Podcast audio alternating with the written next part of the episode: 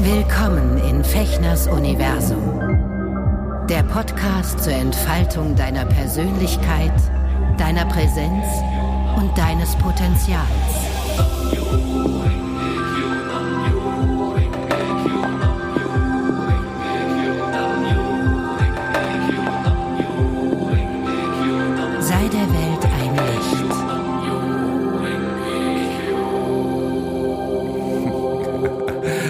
Hallo ihr hübschen Menschen in nah und fern, ich grüße euch hier aus meiner Remise unterm Dach in Neukölln.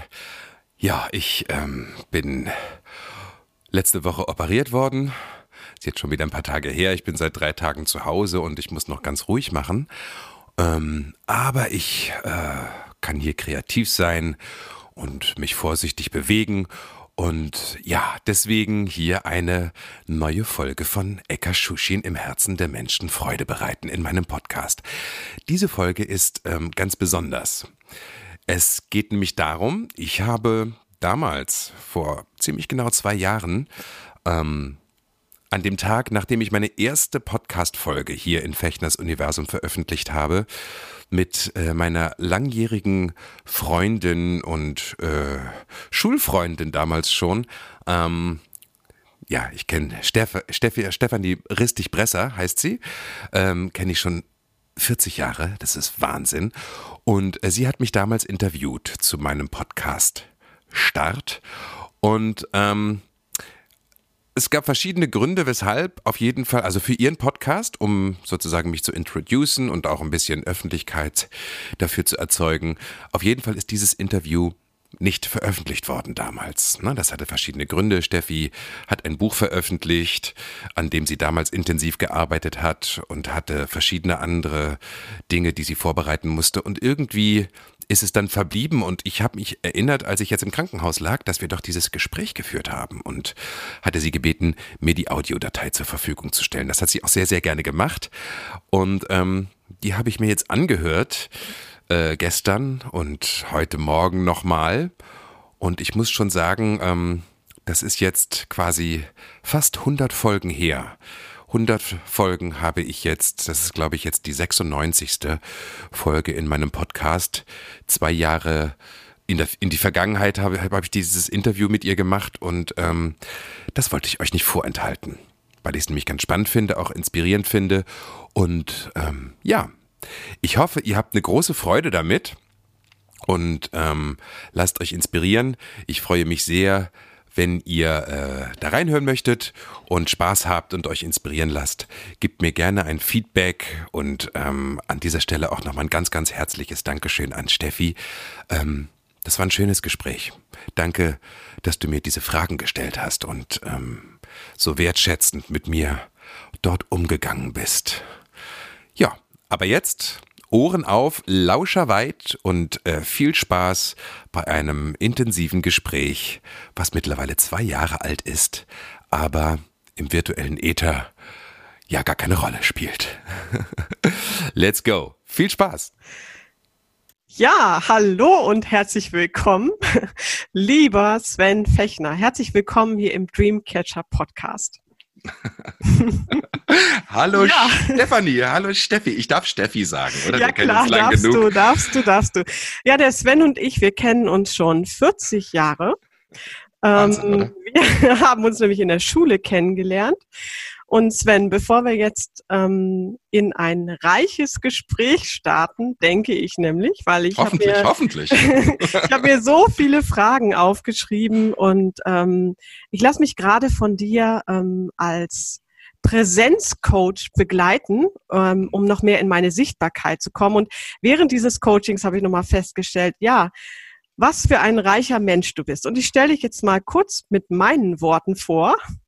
Also, Sven Fechner, knapp 50 Jahre alt, an der Schwelle zur Meisterschaft, ähm, Künstler, ähm, Synchronsprecher, äh, langjährig erfolgreicher Theaterschauspieler, oh ja. Buddhist, schamanisch ausgebildet, zwischenzeitlich als Therapeut tätig, aber dann festgestellt, dass in ihm statt einer Therapeutenseele doch eher die Künstlerseele innewohnt und mh, mm, ja, Sichtbarkeitscoach und außerdem ein intensiver Beziehungsmensch. So würde ich dich vorstellen. Sven, ähm, wenn du, wenn du ein Wort, ähm, ein Wort für dich hättest, um zu sagen, wer du bist. Wer bist du? Ich bin. Das sind zwei Worte. Ich bin. Und das Ich- dritte Wort wäre dann? Ich, ich bin, Punkt. Ich bin. Okay, gut. Das habe ich mir sogar auf meinen Nacken tätowiert, auf Hebräisch, auf Althebräisch. Äh, Eje Asher Eje. Das bedeutet, ich bin der, die, das. Kann man austauschen. Ich bin. Ich bin, das ich bin. Ich bin, der ich bin. Eje Asher Eje. Altes Testament. Korinther 34, glaube ich. Ah, okay. Genesis. Genesis, das sind wir schon bei der Genesis. ja. ähm, ja. ich, ich, äh, das ist ganz äh, spannend, ne, wenn man sich so vorstellt, ähm, oder wenn man sich so in so einem Smalltalk, ähm, wer bist denn du, was machst denn du? Ja. Ähm, dann erzählen die Leute etwas oft, was sie tun, Ja. was sie, ähm, was sie schaffen, was sie, was sie hinterlassen, beziehungsweise was, was für, was man von, ja. Und ich ähm, komme immer mehr dahin, dass ich, ich in dem Ich bin ist alles drin. Da kommen wir vielleicht auch noch drauf, ne? Dieses Mhm. Ich bin Feld, was ja omnipotent ist, ne? Ich, Mhm. Und alles, alles, wenn ich jetzt sagen würde, ich bin Schauspieler, ich bin das, ich bin das, ich bin das, ähm, da würde ich mich minimieren. Mhm. Und Mhm. da halte ich es mit Georgette D., die gesagt hat, jeder Versuch, mich zu minimieren, ist aber sowas von fehlgeschlagen. ne, und ich, ich meine, ich habe dich ja jetzt auch so vorgestellt, ne? Ich habe dir, ähm, ich habe dich mit ähm, verschiedenen Tätigkeitsbeschreibungen versehen und Mhm. mit verschiedenen Gesinnungen versehen. Ähm, war das, also abgesehen davon, dass ich jetzt nicht gesagt habe, du bist, ähm, war das für dich so stimmig oder hat da was für dich gefehlt? Also das, ähm, du hast da teilweise sehr hehre Worte benutzt, auf der, kurz vor der Meister, die Schwelle zur Meisterschaft. ähm, Das hast du mir vor, das hast du mir vor zwei, drei Wochen mal gesagt, dass, dass jemand, den- ähm, so. dass jemand, der, ähm, also dass das eine buddhistische Lehre sei, dass jemand, der ähm, ja diese Schwelle der 50 Jahre überschreite, der ähm, ja in die Schule gegangen sei, der Schülerin oder Schüler gewesen sei, dass der jetzt an der Schwelle zur Meisterschaft sei. Deswegen habe ich das, deswegen habe ich das so gesagt. Aha, na, ähm, was ging mir denn da durch den Kopf? Ja, das weiß ich auch nicht. ähm, also Meisterschaft ist, ähm, also was ich, wo ich ja zu sagen kann, wenn wir um von Meisterschaft reden, ähm, dass ich denke, dass ich es immer mehr schaffe, der Meister meines Lebens zu sein. Mhm. Ja, also Meisterschaft, gerade in einem spirituellen Kontext, hört sich immer so an, so wie ne, obergeschrubbt und erleuchtet und irgendwie jenseits von Gut und Böse und im Nirvana eingetaucht.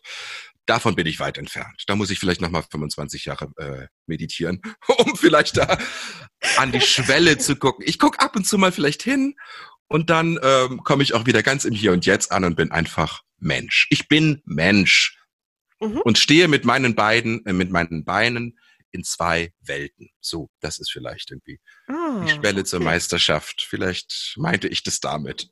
Mhm. Na, dann werden wir, dann werden wir hoffentlich jetzt im Gespräch ähm, mal einen Blick in diese beiden Welten werfen. Du Sven, ich möchte als allererstes ähm, zum Einstieg ins Gespräch mit ähm, dir zuprosten, weil wir ja was zu feiern haben. Ähm, dein Oh ja, ja, Podcast, wir haben es, wir haben es Samstag, den 10. April. Ich weiß nicht, wann genau der, dieser Podcast jetzt online gehen wird, aber in jedem Fall ähm, machen wir diese Aufzeichnung hier am Samstag, den 10. April. Und gestern ist nämlich deine, dein Podcast gestartet. Ja. Und genau, deswegen würde ich jetzt gerne mit dir anstoßen. Oh, das ist toll. Das finde ich ganz schön. Das machen wir. Sehr, sehr gerne. Ja, gestern ist die erste Folge online gegangen von der Rubrik Eka Schuschin in meinem Podcast Fechners Universum. Und Mhm. ich danke dir sehr, weil das ist, ähm, finde ich schön. Das ist ja auch ein Ritual, gemeinsam anzustoßen. Und ähm, habe ich bis jetzt noch gar nicht gemacht, interessanterweise. Ja, also, Prost. Also, Prost, danke. So, das haben wir jetzt natürlich fingiert, weil wir sind ja beide, also es ist ja, wir haben ja noch Corona und wir sind beide in unseren Wohnzimmern. Und ähm, ja, das war eine Gabel, ne? Mit das, der du angestoßen hast. Ja, auch, es war auch ehrlich gesagt ein Wasserglas, weil ich keinen Sekt trinke. Ähm, aber es ist sehr leckeres und ähm, energetisch aufbereitetes Wasser. Und mhm. ähm, ja. Ja, ähm, Sven. Ja. Mm, wenn du was zu feiern hast, ne? Also wenn es so, wenn, wenn, wenn so Schwellenmomente oder Schwellentage passieren, wie diese, wo jetzt zum Beispiel eine Podcast, ein Podcast von dir startet oder ein, oder ein neues Projekt. Ähm, du hast ja viel als Theaterschauspieler auf der Bühne gestanden und äh, hast Hauptrollen gespielt, in Wozzeck zum Beispiel. Mhm. Ähm, wie feierst du dich und wie feierst du?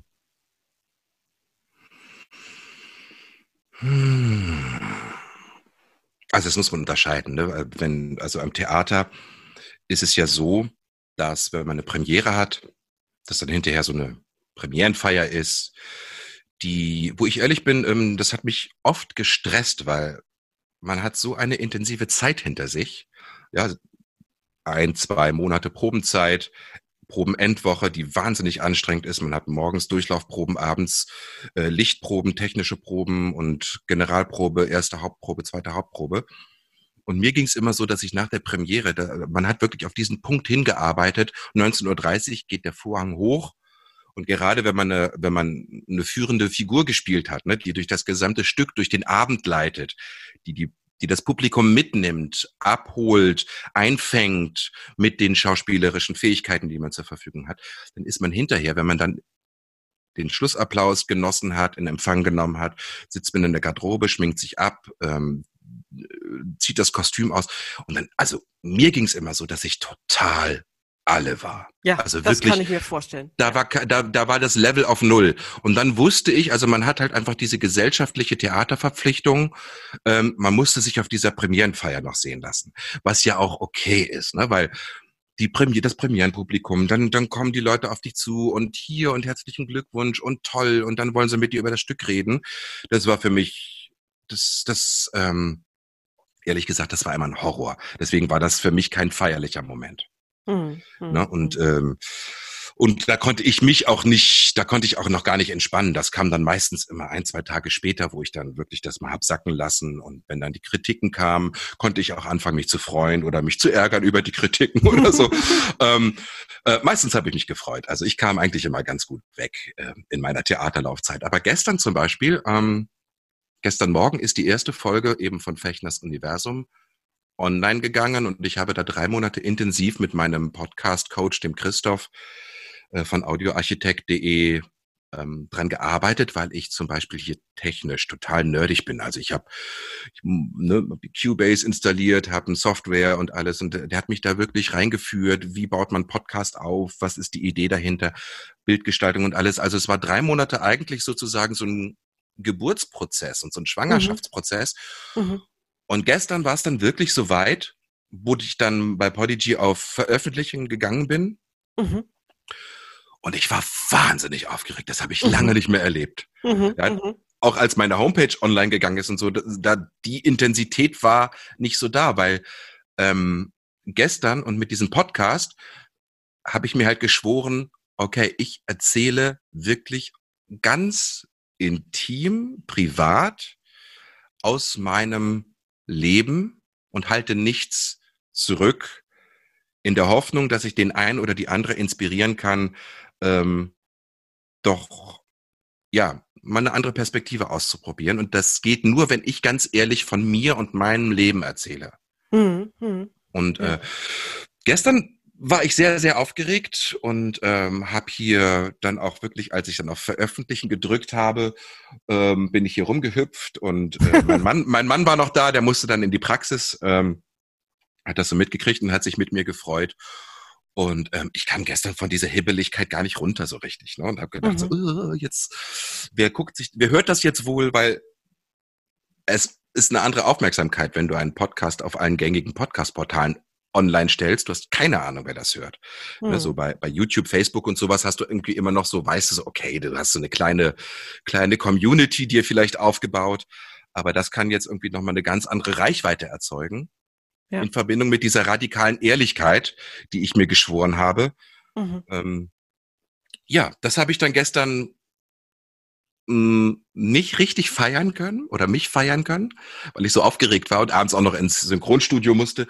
Und deswegen habe ich mich umso mehr gefreut, als du diesen Vorschlag gemacht hast, dass wir heute da ähm, anstoßen und auch darüber sprechen, weil das war für mich jetzt gerade so, ähm, ja, einfach mal drauf anstoßen und gratulieren. Von dir und mir auch selber gratulieren. Ja. so, und ähm, also du hast ja eben gerade schon gesagt, dein, dein Podcast heißt Fechners Universum und enthält verschiedene Rubriken.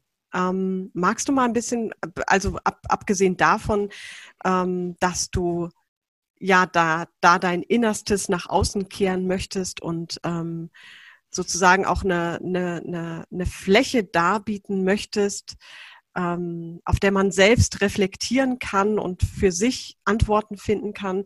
Magst du, magst du mal ein bisschen mehr inhaltlich einsteigen, um was es bei deinem Podcast geht, welche Rubriken der Podcast hat und genau welche weiteren Intentionen dahinter sind. Mhm. Also, ich konzentriere mich gerade erstmal auf die relativ regelmäßige Rubrik Eka Shushin, mhm. Mm, über die ich auch in der allerersten Folge spreche, was dahinter mhm. steckt. Eka Shushin mhm. ist ein kleiner Schnipsel aus einem Kapitel, nämlich dem zweiten Kapitel von 28 Kapiteln des Lotus Sutra. Das ist ein Satz daraus. Und der begleitet mich seit Beginn meiner spirituellen, meiner buddhistischen Meditationspraxis. Der heißt im Herzen der Menschen Freude bereiten. Mhm. Und dieser Satz begleitet mich schon mein ganzes spirituelles Leben. Also die Hälfte meines gesamten Lebens meditiere ich jetzt konsequent und ja, doch sehr regelmäßig, täglich. Und ähm, ganz zu Beginn meiner buddhistischen Meditationspraxis hat mir diejenige, die Katrin, die mir davon erzählt hat mhm. und mir das beigebracht hat, hat mir diesen Satz vorgelesen. Und der ist immer hängen geblieben. Und als ich jetzt gerade im letzten Jahr, auch ne, durch Corona hatten wir sehr viel Zeit. Ich habe mich nochmal viel konzentriert und auf mich konzentriert. Was möchte ich eigentlich ähm, die nächsten 49 Jahre in meinem Leben sozusagen, was möchte ich in die Welt bringen? Nachdem ich jetzt auf dieser Schwelle bin, wie du das vorhin so schön erzählt hast, ähm, vom Schüler sozusagen in die komplette Entfaltung immer weiter zu, zu gehen, habe ich festgestellt, dass das sozusagen der tiefste Sinn in meinem Leben ist im mhm. Herzen der Menschen Freude, Inspiration, Ermutigung, ähm, Unterstützung bereitzustellen. Das ist das, was mir am meisten Freude in meinem Leben macht. Und darum geht es in dieser Rubrik. Wie kann ich oder wie versuche ich das in meinem Leben eingebettet in ein spirituelles, energetisches Leben im Hier und Jetzt in unserer Gesellschaft selber glücklich zu sein, zu werden, immer glücklicher zu werden, immer mehr in die Fülle zu gehen. Und ja, wie kann ich andere inspirieren, vielleicht das auch mal auszuprobieren? Also verschiedene Sichtweisen, andere Sichtweisen auf das Leben einzunehmen, als nur das, als das wir, was wir als Realität bezeichnen, weißt du? Mhm. Mhm. Das ist die Intention von Eka Shushin. Mm, das wird so zwei, dreimal wöchentlich werden da so kleine Impulse wow, äh, so veröffentlicht. Viel. Naja, so, so zwischen acht und 15 Minuten. Also ich habe jetzt die ersten zehn Folgen vorproduziert. Ähm, und das macht mir total Freude. Ich habe hier so ein Vision Board, wo schon ganz viele Themen dranhängen. Also inhaltlich habe ich, glaube ich, da kein Problem, ähm, da den Output zu geben. Ja, und wenn es mal nicht geht, ich, ich meine, es stresst mich ja keiner. Ich habe ja da keine Verträge. Hm, hm. Eine andere Rubrik ist auf ein Wort, habe ich mir mhm. ausgedacht, hm, mhm. weil ich es einfach sehr, sehr mag, mit Menschen mich auszutauschen oder auch Gesprächen zuzuhören von Menschen, die interessant sind, die spannend sind, die was Tolles in die Welt bringen. Das mache ich ja auch schon in meinen YouTube-Rubriken ähm, mit Fechner im Bett oder Was glaubst du?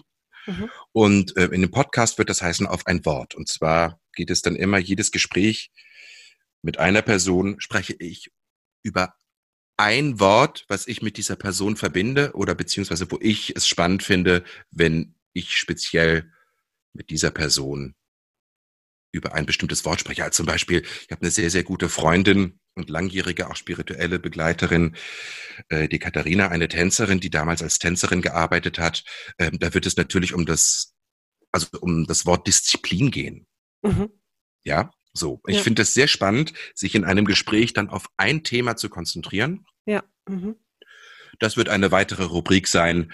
Ähm, darauf konzentriere ich mich jetzt erstmal. Und mal gucken, wie sich das weiterentwickelt. Also ich habe so einen kreativen Output gerade an Ideen und äh, mal gucken, wo das hinführt. Ich habe schon überlegt, mit meinem Mann einen Podcast, eine Rubrik einzuführen, wo wir einfach über, ja, über ähm, queer, queere Themen reden ähm, mhm. in, Spannend, ja. in, im 21. Jahrhundert, ja. Also ja. oder auch über ja, viele kennen irgendwie das Leben einer, einer Hetero-Ehe.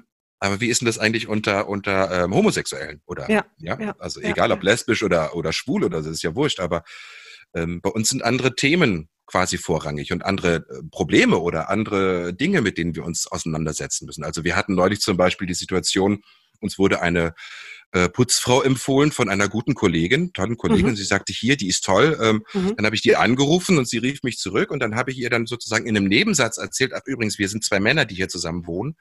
Und dann hat die ganz klar gesagt, nee, ich, das mache ich nicht. Oh.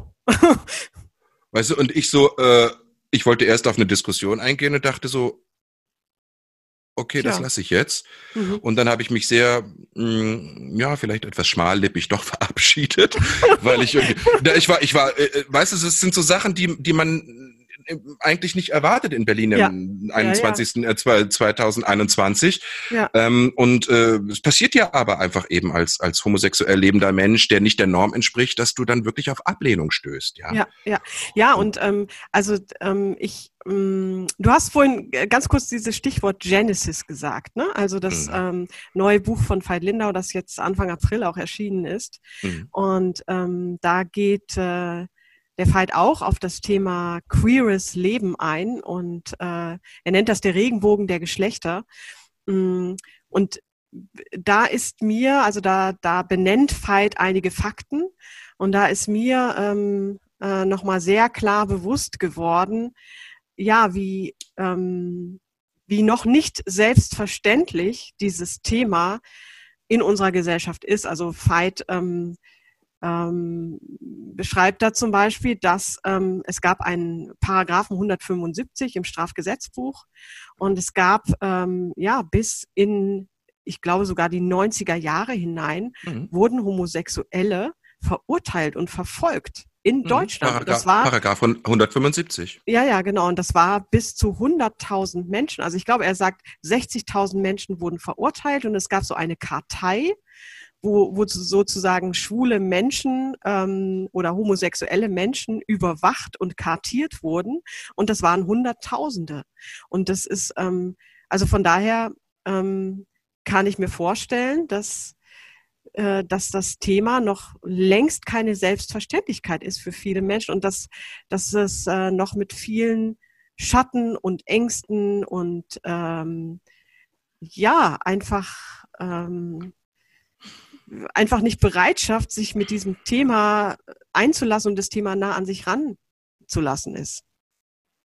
Ja. Mhm.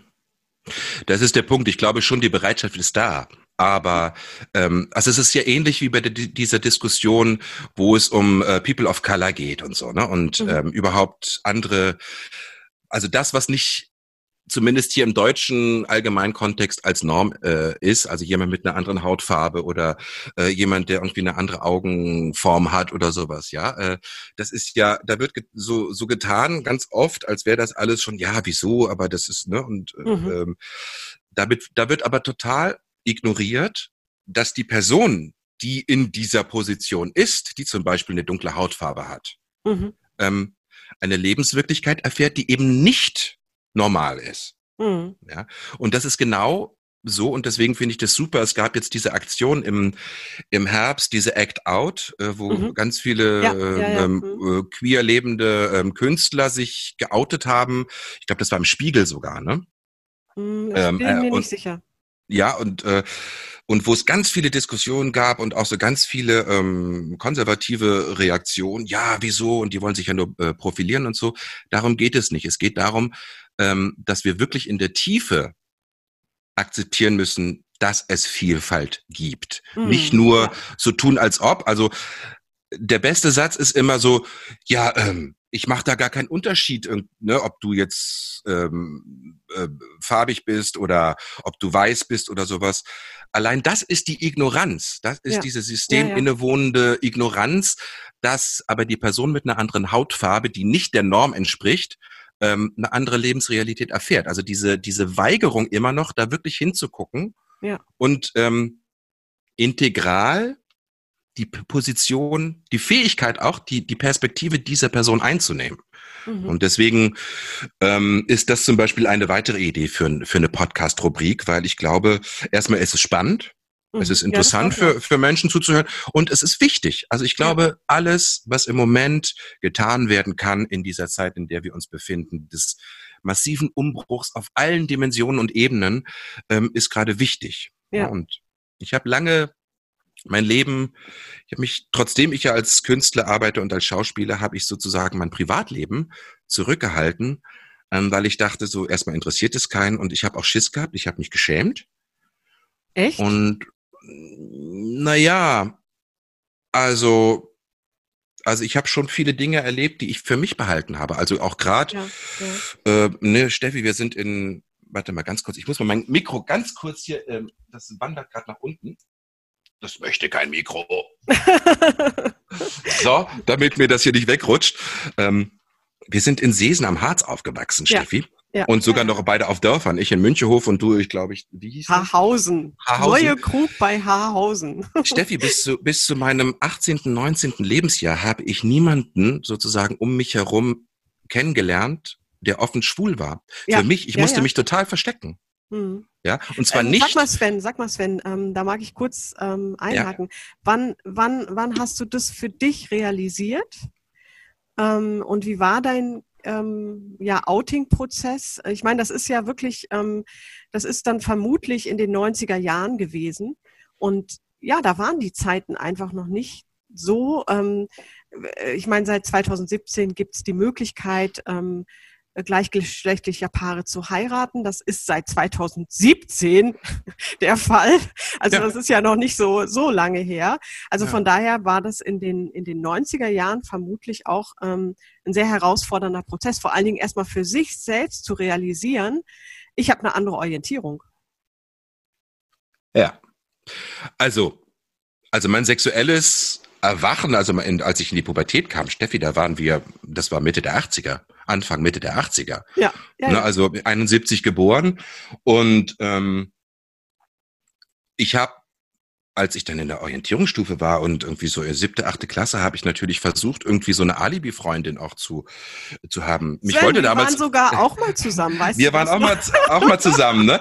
So, ähm, und weil ich mir gedacht habe, okay, ich muss ja irgendwie der Norm entsprechen und ähm, ich habe ja auch mit, mit, mit Mädchen und mit Frauen immer mich total gut verstanden, ja. ne? Ja. Und ähm, so, aber ähm, sexuell habe ich dann schon mit 15, 16 spätestens gemerkt, okay, da, äh, ich stehe halt einfach auf Männer. Ja. Also so. Ja. Konnte aber damit, Steffi, mit niemandem habe ich darüber gesprochen. Ja. Ich habe ja. das jahrelang für mich sozusagen ähm, ähm, da hat sich, ja, da, da spreche ich auch oder da, da schreibe ich auch in meinem Buch, ich schreibe ja ein Buch über meine ersten 49 Jahre, mhm. ja, ähm, was dann später sozusagen ich als karmisches Paket wirklich auch abarbeiten und verändern musste ähm, und immer noch tue, ähm, um, um sozusagen aus dieser, aus dieser ähm, Angst herauszukommen, nicht dazuzugehören und aus ja. dieser Scham, ähm, falsch zu sein. Ne? Eins ja. meiner Lebensthemen war bis vor, bis Anfang der 40er, meiner 40er Jahre, ähm, ich, ich gehöre nicht wirklich dazu. Mhm. Das begegnet mir heute noch. Ähm, mittlerweile weiß ich, dass es äh, etwas ist, das mir die, mein, meine Umgebung spiegelt, damit ich es verändern kann. Ja, aber da habe ich lange, lange drunter gelitten. Und ähm, ja, also ich habe meiner Mutter habe ich, weiß ich noch, ähm, an meinem 19. Geburtstag habe ich mich ihr gegenüber geoutet. Mhm. Ja, ich weiß noch, dass ich ihr gesagt habe, Mama, weil ich hatte dann glücklicherweise schon zwei, drei ähm, schwule Freunde kennengelernt, also jetzt ähm, auch mein, meine erste Affäre gehabt und meine, Stimmt, meine erste das war Beziehung. Die Zeit, das war doch die Zeit, ich kann mich dran erinnern, da waren wir äh, mit Sosa noch so verbandelt und da seid ihr doch immer in eine bestimmte Disco gegangen, ne? Genau, nach Hannover, in die Factory. Ja. Also als, ja, als dann genau. sozusagen, als wir dann mobil wurden, ähm, hat sich mein Leben wirklich sehr, sehr geweitet. So, ja. und dann habe ich meiner Mutter an meinem Geburts, an meinem 19. Geburtstag gesagt, Mama, lass uns heute Abend mal irgendwie ne, anstoßen. Damals habe ich noch Alkohol getrunken äh, und meine Mama bei dem Sekt sagte ja nie nein. Ne, so, ähm, so äh, und ähm, ja, lass uns und so. Und ich habe auch gesagt, so dann, ne, bevor ich irgendwie morgens dann zur Schule, glaube ich, oder irgendwie, wir waren irgendwie im Abiturstress und so. Ähm, ähm, ich muss dir was erzählen. So, und dann saßen wir dann abends im, im Wohnzimmer zusammen und dann ne, druckst dich so ein bisschen rum und sie sagte, Sven sagt nichts, ich werde Oma.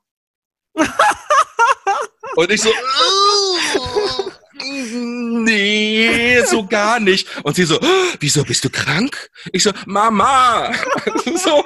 Und dann habe ich gesagt, Mama, nee, ähm, ich muss dich leider enttäuschen. Ich glaube, von mir wirst du irgendwie keine Enkelkinder bekommen und so. Ne? Und sie, wieso bist mhm. du krank? Ich meine, Mama, ich bin schwul. Ja, und das hat die nicht auf den Schirm gekriegt. Sie, so, sie, seid, sie war wirklich fassungslos. Sie musste da wirklich dran arbeiten, ein paar Monate. Mhm. Weil sie sagte, aber wieso? Du bist doch immer mit Mädchen unterwegs und so. Und ich meine, ja, hallo, merkst du was? Weißt du ja. so? Ja, ja. Ne, ich ja, spiele ja. keinen Fußball, sondern ich irgendwie war, saß strickend in der Schule. Mhm. Du, so. Also was, was, ich, was ich ja total spannend finde, Sven, also ich bin jetzt ähm, so gedanklich auch mal in diese Zeit gereist, ja. Mhm. Ähm, also wir hatten damals an der Schule so einmal im Jahr so ein Schulfest und da haben wir so eine Playback-Hitparade. Oh, das habe ich und da bist du geliebt. öfter, also bist du zum Beispiel mal als Madonna aufgetreten, like Als wir in der Virgin. siebten Klasse waren. meine- in der siebten Klasse. Ja, und ich meine, das, also wenn das kein Zeichen ist, ne? Also ich, ich weiß nicht, wie, wie, wie stark ausgebildet ähm, die ähm, Transvestiten-Szene da zum Beispiel schon war, ja? Also Steffi, aber, Oder- aber das ist wirklich interessant, was du sagst. Ähm, ich habe neulich, es gibt ein Buch Coming Out von einem jungen ähm, ähm, Autoren, der Interviews geführt hat mit, äh, mit äh, Personen der Öffentlichkeit, die über ihr Coming Out erzählen. Ja. Und ähm, ein Satz hat mich dort wahnsinnig berührt. Ich weiß jetzt gerade nicht genau. Einer wirklich von den von von den äl von der älteren Generation, der sagte, ähm, bis zu meinem 20. Lebensjahr gab es keine Menschen, die so waren wie ich. Es, das, das war damals nicht Thema. Homosexualität gab es bei uns nicht. Das Ja, wurde verschwiegen, genau. das wurde ignoriert und ich habe es natürlich auch verschwiegen, weil ich geschiss, äh, echt Schiss hatte. Okay, ich, ich werde hier gesteinigt, ja, wenn ich, äh, äh, wenn ich das, äh, wenn das irgendwie rauskommt.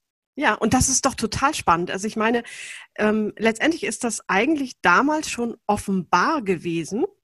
Nur, ähm, also ich beispielsweise hätte das nicht realisiert, weil es nicht in meinem Realitätsfeld vorhanden war damals. Also es, es, es gab einfach dieses Thema schwules Leben. Das war für, ne, also ich habe einfach nicht diese Orientierung Hm. und deswegen war es für mich nicht existent und deswegen habe ich es nicht wahrgenommen. So, Mhm.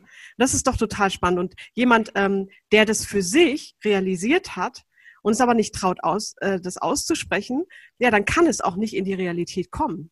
Das finde ich, ich finde das Genau. spannend. Genau.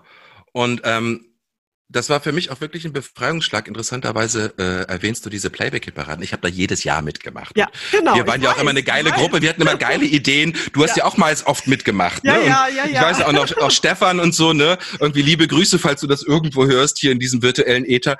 Ähm, und ähm, der letzte Auftritt, weiß ich noch, habe ich mit, mit Sosa, das ist eine alte Freundin von uns, ähm, haben wir ähm, äh, die Marlene Jaschke und dann irgendwie diese diesen äh, Frankenfurter aus der Rocky Horror Picture Show. Ja, genau. Weil ich das wirklich so, ich brauchte das, das war ein Monat, wir hatten unser Abi in der Tasche, es war scheißegal, was die Leute von einem denken, auch die Lehrer, weißt du, weil ich wurde, ich wurde ja aufgrund meiner Andersartigkeit auch echt oft von Lehrern psycho, psychoterrorisiert, muss man sagen, ne? Hm. Ähm, weil ich halt einfach, ja.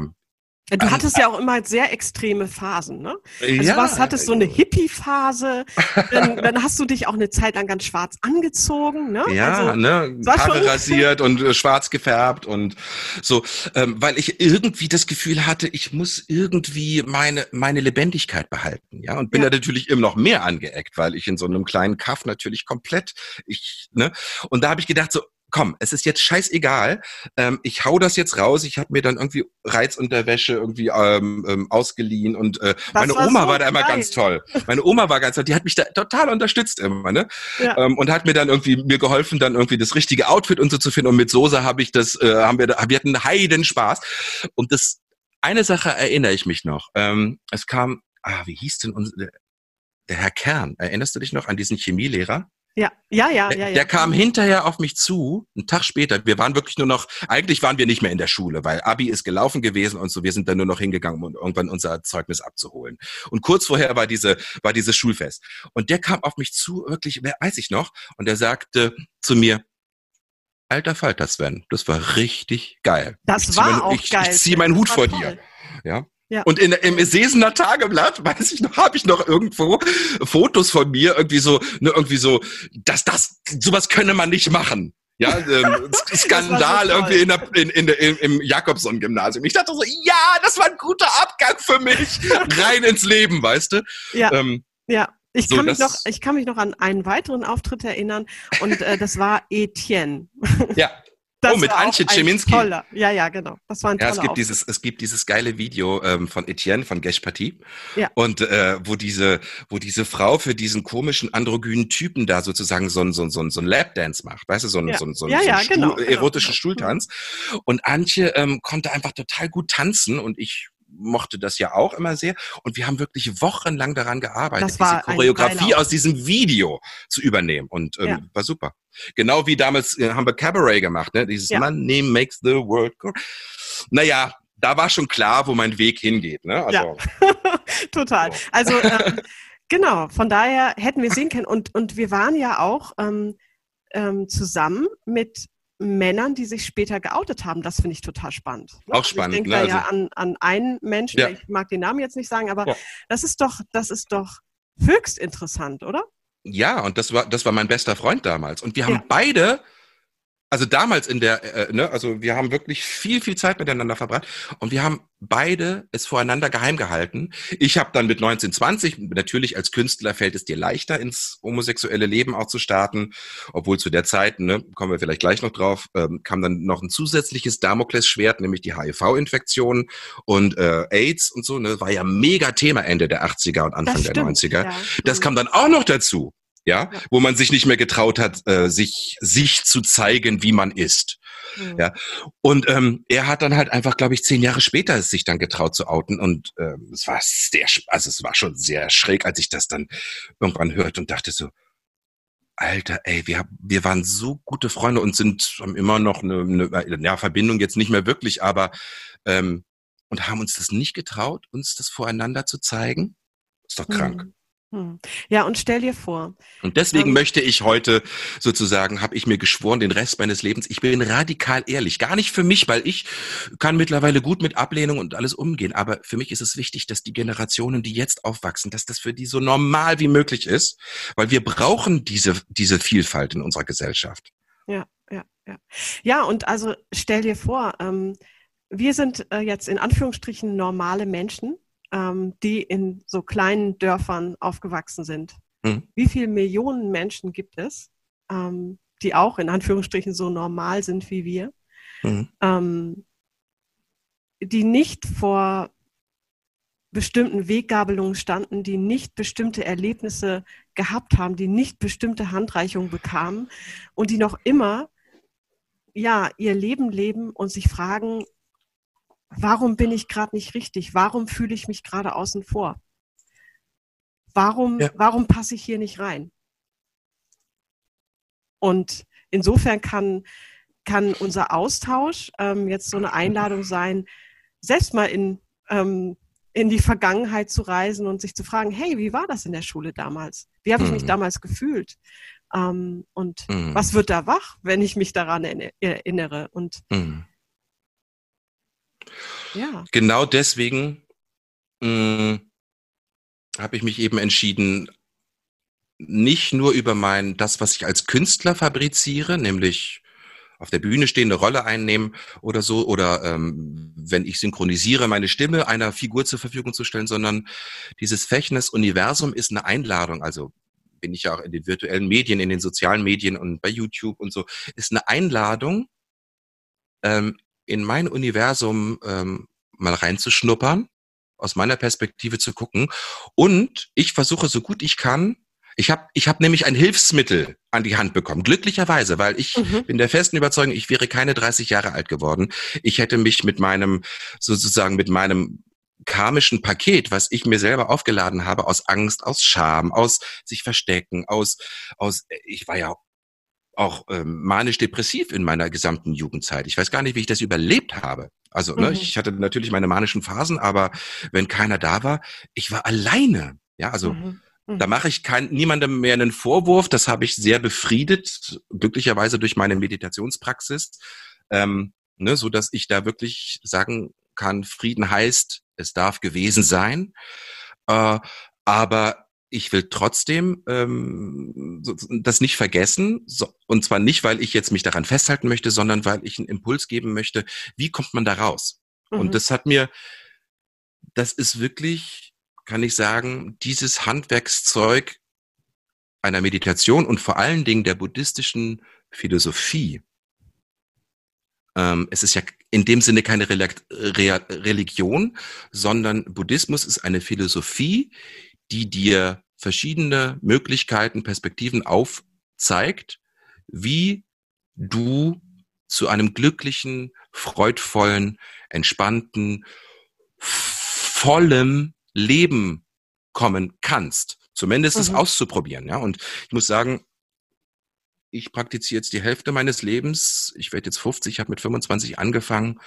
Ähm, mein Mantra.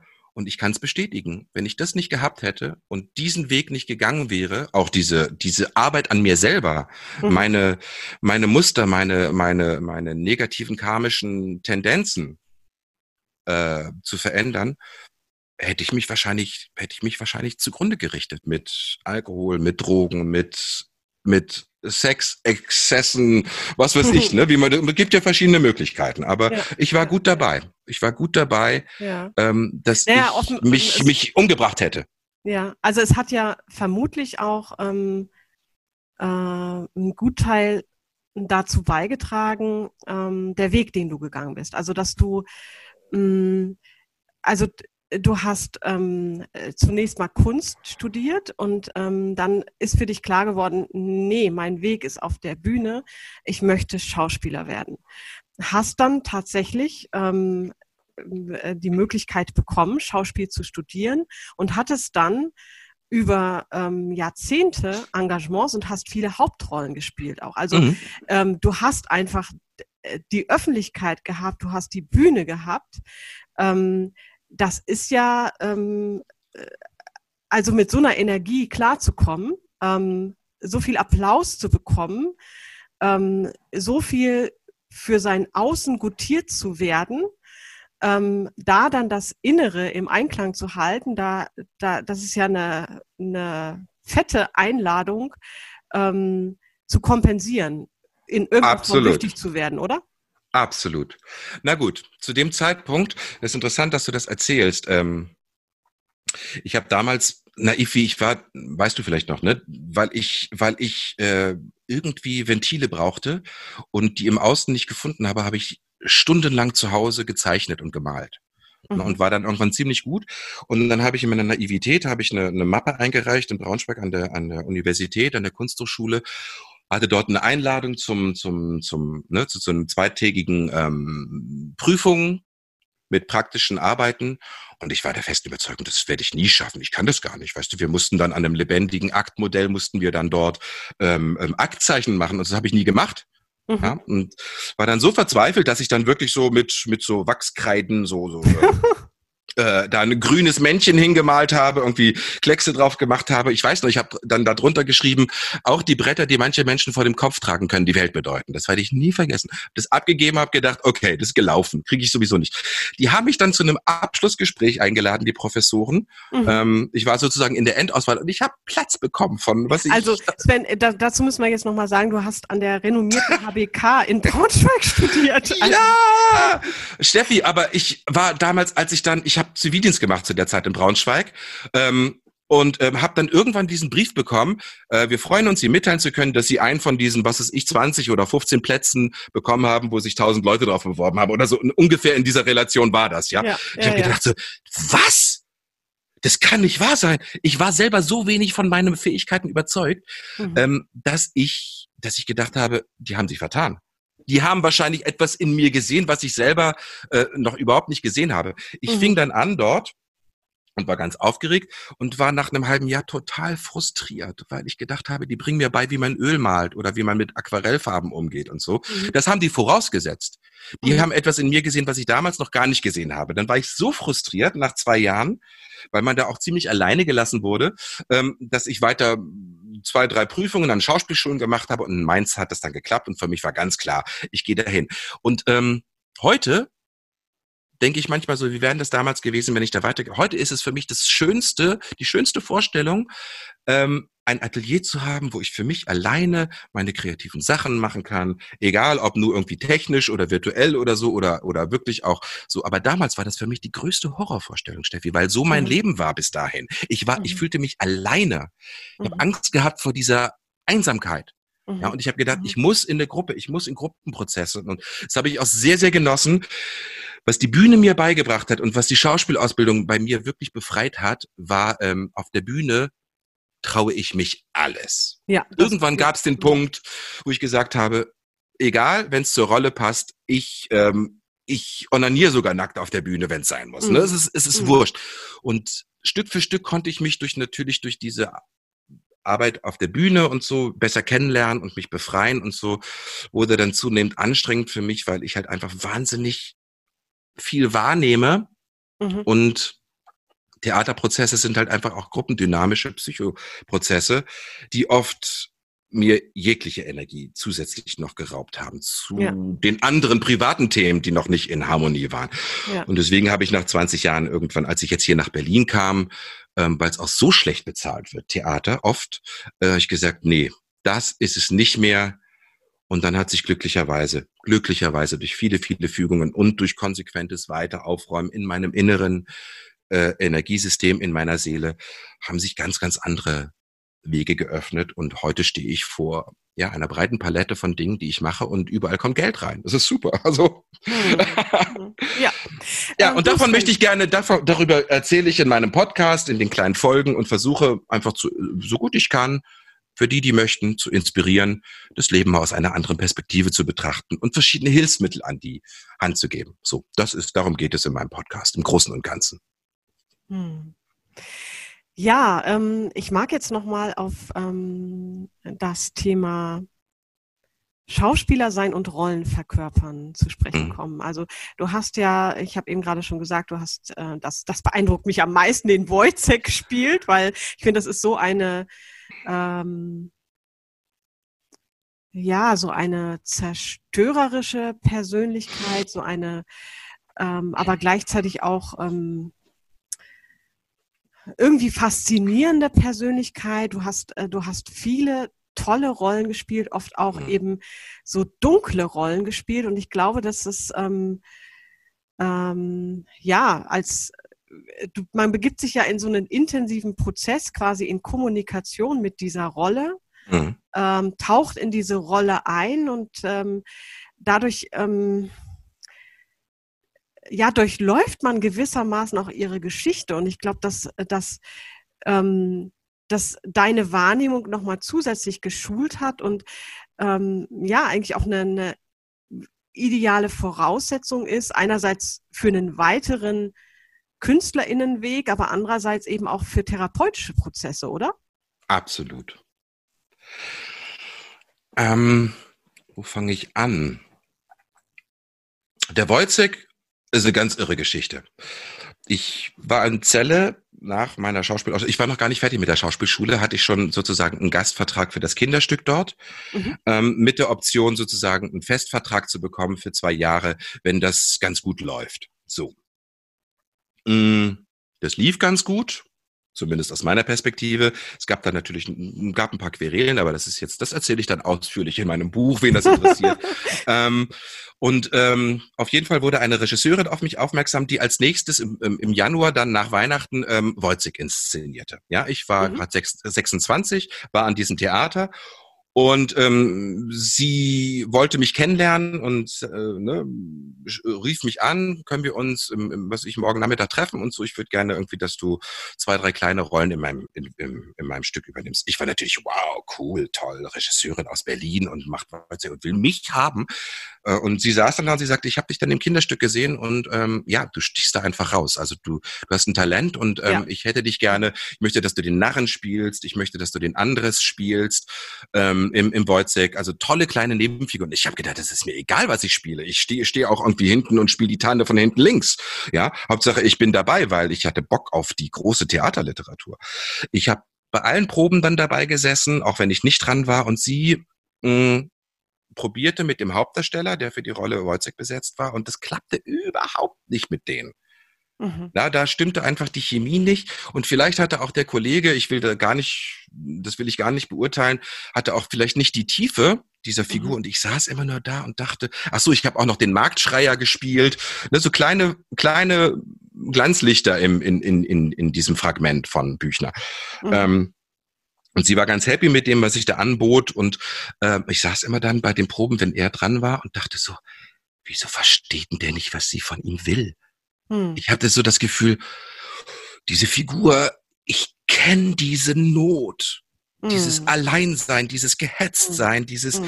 dieses misshandelt werden psychisch und nicht in seine Kraft gehen dürfen und dann noch seine, seine Schonkost mit diesen Erbsen, die ihm der, der, der ähm, Professor dort oder der Doktor dort irgendwie, ne, mit der hat ja Menschenexperimente gemacht. Dann ja. dieser Hauptmann, der ihn die ganze Zeit tyrannisiert und so, ne? Und dann fängt er an, irgendwie so äh, Geister zu sehen, ne? Irgendwie so, ähm, die denkt, das, das sind die Freimaur. Der wird ja verrückt. Und dann das Schlimmste, was ihm passiert, ist Marie, die einzige Person, zu der er eine emotionale Bindung hat, ähm, hat ein Verhältnis mit diesem Tambourmajor. Ja, hm. und ja, kriegt ja. Von, hm. de, von dem Kind, beziehungsweise man weiß nicht genau und so. Und dann bringt er diese Frau um. Und das war für mich alles total nachvollziehbar, emotional nachvollziehbar. Hm. Ja. ja. Und dann gab es eine Situation, zweieinhalb Wochen vor der Premiere, ähm, hatte der, der, der Darsteller selber, der Kollege, gesagt, ich kann nicht mehr, die, das macht mich irre, ähm, ich will nicht mehr es zum Intendanten. Es ist ja auch, es ist ja auch schwierig, ähm, also das habe ich ja so quasi in der Anmoderation auch ähm, gemeint. Es ist ja, es ist wirklich, also ähnlich wie, wie wir eben gerade über das ähm, queere Leben sozusagen gesprochen haben, mhm. es ist anstrengend, sich damit zu konfrontieren. Absolut. Absolut. Aber ich kannte das, diese Energie von dieser Figur. Also ich hatte ja. das Gefühl, ja, ich kenne das.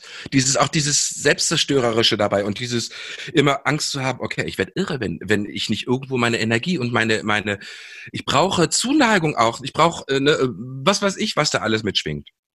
Und dann hieß es, äh, ähm, da sagte diese Regisseurin irgendwann wirklich in die Runde, okay, es gibt zwei Möglichkeiten. Entweder ich reise ab nach äh, Berlin und äh, der Intendant macht den Rest der Inszenierung und lass mich auszahlen, oder Sven übernimmt diese Rolle. In der oh. gesammelten Ensemble-Mannschaft. Mhm. Ich hatte sofort Feinde im Ensemble. Nämlich jeder, jeder hatte gehofft, von den gestandenen Kollegen diese Rolle spielen zu dürfen, weil die kriegt man vielleicht einmal im Leben angeboten. Ja. Ja. Ähm, und ich habe gedacht so, what? Ich war wirklich, ich habe das, was? Aber die hat mir das zugetraut. Da habe ich gesagt, ich brauche mal kurz eine halbe Stunde. Ich bin rausgegangen, ich habe meinen Bruder angerufen, mhm. habe dem erzählt, so und so sieht's aus. Und der meinte, wieso, was hast du zu verlieren? Hau rein. Er meinte, er fragte mich, ähm, wenn du in dich gehst, hast du das Gefühl, du kannst diese Rolle spielen? Ich so, ja, ich weiß genau, was die will. Meinte, und da meinte er, mach es. Ich habe es gemacht. Ich habe, glaube ich, nie wieder so gute Kritiken bekommen wie für diese Figur äh, für diese Rolle bis in die Frankfurter Rundschau, was ist, ich habe ich wirklich Lobeshymnen bekommen ähm, für diese Darstellung mit 26. Ähm, ja, das war mein Einstand sozusagen in mein Theaterleben. Von daher, mhm. ja, ähm, es wurde nicht leichter, aber dann hatte ich schon angefangen zu meditieren und konnte langsam mein Leben aufräumen und in guten, die Energie wieder in guten Fluss gegen, bringen mhm. über, mhm. über, über 25 Jahre jetzt bis heute. Hm. Also offenbar war das ähm, ja wie so eine, wie so ein weiterer, wie so eine Schwellenerfahrung, oder? Ja, und das Schritt muss ich ins im, im nächste Level. Absolut. Und da muss ich sagen, wirklich in der Hin Rückschau, wenn ich mich jetzt gerade damit beschäftige, also ich habe, ich teile dieses Buch über mein, über meine, über meine Erfahrungen auch mit der, mit der, mit der Spiritualität in sieben Jahresschritte ein. Ne? Und ähm, Mhm. es ist schon interessant, da gibt es ja viele Konzepte, ähm, sieben Jahre, alle sieben Jahre passiert was auch in deinem Körper, äh, erneuert sich dein gesamter Körper innerhalb von sieben Jahren auch physisch. Ja, da ist keine Zelle mehr vorhanden, die vor sieben Jahren noch existiert hat. Und ähm, ich bin immer beschützt gewesen. Ich bin immer an den entscheidenden Schwellen in meinem Leben tauchten dann so Menschen wie diese Regisseurin zum Beispiel auf, die mir geholfen hat, ein Stück weiter in meine Entfaltung zu gehen. Mhm. Ne, Das ist schon, das ist schon sehr spannend, wenn man sich da mal drauf konzentriert und mal sein Leben Revue passieren lässt. Mm, Und äh, das macht mir auch gerade selber Spaß, da nochmal eine Klarheit in meine Vergangenheit zu bringen, Ja. um möglichst klar zu sein für die nächsten 49 Jahre. Also mein Ziel ist, ich möchte mit 98 mit meinem Mann zusammen auf einer Bank sitzen in den Schweizer Bergen. Wir haben dort eine kleine Hütte und lächeln uns zahl zahnlos an und ähm, freuen uns, freuen uns, ähm, dass wir ein schönes, hoffentlich erfülltes und inspirierendes Leben geführt haben. So. Hm, ja, ich glaube, dieses Bild von, von einer Bank, ähm, auf der man hochbetagt sitzt, ähm, egal ob in einem, einem Partner oder äh, für sich allein oder in welchen Konstellationen auch immer, ich glaube, dieses Bild haben viele. Also es Mhm. ist mir bekannt. Hat, hatte ich lange nicht. Ich, ich hatte bis vor ein, zwei Jahren, habe ich wirklich immer noch gesagt, ich möchte nicht älter als 75 werden. Was für eine doofe Ah. Ursache, weißt du, weil Mhm. dann wird man auch nicht älter als 75. Ja, ja. ja. Und nachdem ich nochmal einen intensiven Prozess hatte vor äh, die letzten drei, vier Jahre auch, ähm, so, so ein Befreiungsprozess von tief, tiefsitzenden Themen, ähm, habe ich mich entschieden, nö. Das habe ich, ich habe jetzt diese ganze Arbeit, die letzten Jahrzehnte irgendwie auf mich genommen, an mir zu arbeiten. Ähm, jetzt will ich genau den gleichen Turn nochmal machen. Ich möchte nochmal sieben mal sieben Jahre machen. Finde ich spannend. Hm, hm. Ähm, Sven, ich mag ähm, nochmal an diesen ähm, Schwellenpunkt ähm, zurückreisen mit dir. Hm, Wojciech, Mhm. hm, du hast erzählt, du hast fulminante äh, Theaterkritiken bekommen. Ähm, du warst an einem Schlosstheater Celle, also eher, ich würde jetzt mal in Anführungsstrichen sagen, Provinztheater. Mhm. Ähm, es sind da diese, es ist, ähm, du hast bundesweite Presse gehabt. So. Mhm. Hat dann nicht dann irgendjemand angeklopft? Ja, das Problem war, dass ähm, der Intendant, der damals dort ähm, quasi die Verantwortung hatte, Mhm. Ziemlich sauer auf mich war, weil der wollte, der, der hatte mich damals einfach, muss ich schlicht und einfach sagen, belogen. Ne? Der hat mir hat mich gelockt, der wollte einen billigen äh, Schauspieler haben, um dieses Kinderstück zu machen, und dann wollte der, der hatte gar nicht vor, mich weiter zu beschäftigen. Ah, Ähm, der wollte mich danach wieder abservieren. So, ne? Das wurde relativ klar. So konnte er nicht, weil diese Regisseurin nur sagte, irgendwie, ich möchte dich. Und dann habe ich einfach solche Kritiken gehabt, dass natürlich auch die Bevölkerung dort in diesem Land, äh, in, die, in dieser Stadt, äh, mehr sehen von, wollte von mir. So hatte mich jetzt sozusagen zwangsweise dort in diesem Ensemble. mhm. Und damals war ich auch wirklich ein, ein Quälgeist. Also es gab ein paar Sachen, wo er sich da wirklich, ähm, wirklich scheiße verhalten hat, auch der Belegschaft gegenüber. Interessanterweise, die ganze technische Belegschaft, die, die, die mochten mich sehr. Ich konnte, ich kann immer, konnte immer schon gut mit, mit Menschen, die halt einfach aufrichtig und, und ehrlich ihr Leben leben. Ne? Mhm. Aber die künstlerische Leitung dort, ähm, boah, der hat mich ein halbes Jahr lang nicht besetzt, wirklich. Und dann mit Kleinstrollen. Ne, Also so ging das weiter in meinem Leben. Glücklicherweise habe ich gechantet und konnte das sozusagen immer alles als, ähm, als Sprungbrett nehmen, um tiefer in mich zu gehen. Also ähm, es ja, ich habe Anfragen gehabt von Tatort, wo ich irgendwie, weiß ich, 15 Drehtage gehabt hätte. Ja, du hast das hat er mir verbietet. Tatort gespielt, ne? Du Nee, nee, nee, nee, nee. Nee, ähm, nee, nee, das, das hat er mir damals verboten. Er hat gesagt, nee, dafür gebe ich dir kein frei. Das wäre für mich sicherlich ein, eine Möglichkeit gewesen, mich wirklich in, ähm, bundesweit zu zeigen, weil Tatort Mhm. guckt man einfach. Ja. Ähm, hat er mir hat er mir nicht erlaubt, weil ich dort sozusagen ähm, in Proben war und äh, abends auf die Bühne musste. Er hatte gesagt, nee, da, das besetzen wir nicht um für die Dings. Verstehe ich auch aus Unternehmersicht, aber hatte auch damit zu tun, dass der mich klein halten wollte, weil der einfach sauer auf mich war. Ähm, Hm. so, ich bin dann da raus, nachdem ich noch da wirklich einen tollen Erfolg hatte aus diesem Theater, ähm, Comedian Harmonists, das erfolgreichste Stück, was dort jemals gelaufen ist, da habe ich die Hauptfigur, äh, äh, ne, den Gründer der Comedian Harmonists, Har- Harry Frommermann, gespielt. Wir haben da mega Erfolge gehabt und so. Und ich musste aber einfach raus, weil ich einen Burnout hatte. Und mein Bruder mhm. hat mich da rausgeklagt, ähm, weil äh, dieses, ja, die Intendanz dort einfach Aufsichtspflicht äh, einfach missachtet hat und ähm, mich da sozusagen an den ich bin ähm, in der Inszenierung vorher bin ich auf der Bühne quasi ähm, in Ohnmacht gefallen, weil ich einfach keine Kraft mehr hatte. Hm weil ich einfach dort äh, ausgenommen wurde bis aufs Letzte. Und dann habe ich gesagt, nie wieder an einem festen Theater. Dann bin ich dann nach Hannover gegangen, habe ein paar tolle Jahre in einem tollen freien Theater ja, in der Comedia Futura ja, ja, gearbeitet. In der Eisfabrik, das war genau, toll. Genau, es war toll, äh, intensiv. Ähm, ne? Dann äh, bin ich nach Berlin gegangen und hier, ja, hier ist dann ein anderes Kapitel losgegangen. Aber da war auch schon klar, ähm, Theater wirklich nur noch äh, unter ganz bestimmten Bedingungen, wenn ich den Regisseur oder die Regisseurin kenne, wenn ich äh, wirklich Bock habe und äh, wenn es auch vernünftig bezahlt wird. Das ist ja im Theater meistens nicht der Fall. Hm. So. Und dann habe ich ähm, hier eine interessante Zeit gehabt, aber dann habe ich meinen Mann kennengelernt und dann sind andere Sachen gekommen. Dann war ich jahrelang im Sommer immer noch in Karlsruhe in einem Theater, was ich sehr, sehr liebe, mit wunderbaren Leuten dort. Und dann habe ich irgendwann mit Synchron hier angefangen, Anfang der ja, 2010, 11, 12. Und davon lebe ich jetzt. Und alles andere sind Benefits, wo ich aber jetzt irgendwie jetzt keine Einnahmen von generieren muss, weil ich einfach durch mein, durch meine Stimme ähm, gut Geld verdiene. Und interessanterweise im Lotus Sutra steht auch ein Satz, die Stimme verrichtet die Arbeit des Buddhas. Mhm. Ähm, es fällt alles an seinen Platz, ne? mein, mein, mein Tattoo ja. hier, everything falls into place, ja, was ja. dieser Satz begleitet mich seit über 20 Jahren. Ähm, jetzt fällt alles an seinen Platz und jetzt kommt es drauf an, was mache ich denn jetzt mit diesen ganzen Schätzen? Ja. die ich eingesammelt habe. Ja. Und, und du, ich ja, habe mir gesagt, ich gehe nach außen. Ich verschenke mich. Ich hm. verschenke mhm. alles, was ich habe, meine Erfahrung. Ich halte nichts zurück. In diesem Buch muss ich auch wirklich noch tief schlucken, weil da wird natürlich auch ne, so mein sexuelles Doppelleben, auch meine meine Suchttendenzen, was das betrifft, irgendwie ähm, ähm, nicht nur das, sondern ich klar, ich habe im Außen nach etwas gesucht, was ich im Inneren nicht hatte.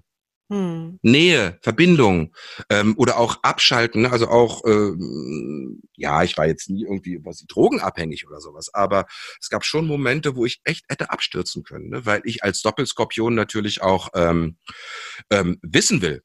Ich, hm. ich habe nichts ausgelassen ne? und was war auch gut so. Hm. Aber heute kann ich sagen, brauche ich nicht mehr. Hm. Es führt in keine gute Richtung. Ähm, hm. Und deswegen habe ich mir gesagt, okay, deswegen im Jahr 2021, wenn der Podcast raus ist, äh, konzentriere ich mich eben auch wirklich auf mein Buch. Nicht, weil ich so exhibitionistisch bin oder weil ich denke, ich muss mich profilieren, das ist mir eigentlich scheißegal. Ähm, ich möchte einfach von mir erzählen und dass man wirklich ähm, auch aus tiefsten Löchern rauskommen kann und ein schönes, glückliches, erfülltes Leben führen kann, wenn man ehrlich ist. Hm. Ja, und letztendlich, ähm, also auf mich ähm, wirkt es jetzt so, du bist angekommen ähm, mhm. Du bist, ähm, ne, du hast deinen äh, deinen Job, dem du erfüllt und zufrieden nachgehen kannst. Du kannst mit deiner Stimme arbeiten. Mhm. Und ja, was, was das andere angeht, kannst du dich wirklich verschenken. Und ja, du hast, du blickst wirklich auf ein reiches Leben zurück. Wir haben jetzt also, über die Schauspielerei gesprochen, aber ich habe hier noch so viele Sachen auf meinem Zettel stehen. ja, wir, die, die Zeit ist auch vorangeschritten schon. Ne? Du, ja. wir, wir plaudern einfach bei nächster Gelegenheit wieder oder oder wir machen dann ähm, in meinem Podcast auf ein Wort äh, sprechen wir einfach weiter miteinander. Also ja, wir sind genau. ja eh in Verbindung. Also Sven, das, Sven heißt das ähm, heißt das, dass das jetzt ähm, für dich so Schlussworte sind quasi? Nö, also wenn du ich ich ich, ich habe Zeit. Es ist Samstagvormittag. Äh, äh, ich habe heute äh, keine Termine und nix. Ähm, von von mir aus können wir gerne auch weiter plaudern. Die Menschen können ja auf Stopp schalten, wenn sie, wenn sie keine genau, Lust und wenn es genau, ihnen zu viel genau, wird. Genau, genau. Ähm, ja, also ich mag ähm, auf ja, deine Spiritualität zu sprechen kommen. Mhm. Und wenn ich das, wenn ich da jetzt richtig dem gefolgt bin, bist du ja irgendwann, bevor dieses Wojciech-Engagement kam, irgendwann davor bist du mit Buddhismus in Kontakt gekommen? Nee, das war danach. Das war danach erst. Also, ja. Das war aber im gleichen Jahr. Das war im gleichen Jahr. Ah, okay. Mhm. Das war genau im gleichen Jahr. Im, Im, Januar irgendwie bin ich dann sozusagen, hatte ich dann, dann eben, bin ich in diesem Theater richtig angekommen mit Festvertrag. Und über das Jahr irgendwie waren so viele krasse Sachen. Ähm, also da war, da gab es diese Hakeleien mit der Intendanz. Genau. Und äh, dieses, ne, ich kam, und also mein Zustand als, weshalb ich eigentlich mit der buddhistischen Praxis anfing, ich habe alles eigentlich im Außen erreicht, was ich wollte. Ich habe Kunst, äh, ne, hätte das zu Ende studieren können, was ich, ne, also ich meine, heute wer schafft es wirklich so, so an so einer Kunsthochschule aufgenommen zu werden? Mhm. Ist mir hm. heute noch schleierhaft, wie ich das gemacht habe. Ich habe eine Schauspielschule hinter mich gebracht, habe ein Diplom bekommen, habe das absolviert, habe gleich ein Anfängerengagement bekommen.